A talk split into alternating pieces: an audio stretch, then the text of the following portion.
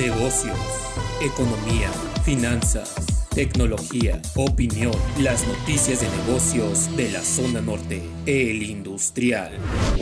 INEGI señaló que el aumento en energéticos y alimentos provocó una inflación de 5.87% en la primera quincena de septiembre, su nivel más alto en tres meses. El secretario de Hacienda, Rogelio Ramírez de la O, aseguró ante diputados que la recuperación económica se consolidará en el 2022 con un crecimiento estimado de 4.1%. El valor de la producción de la construcción creció 1.4% mensual en julio y acumuló dos meses de alza, muestran cifras de INEGI. La Comisión Reguladora de Energía confirmó que a partir de este jueves Miguel Ángel Rincón Velázquez renunció a su cargo como secretario ejecutivo del organismo.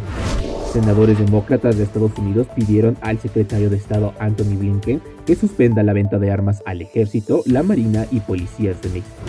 Informe COVID-19. Van 6.097 millones de dosis de vacunas aplicadas en el mundo. En México, 3.608.976 confirmados, 11.808 el día de ayer, 274.139 fallecidos, 748 el día de ayer, 2.961.363 recuperados. Para el industrial, Jonathan Arismendi,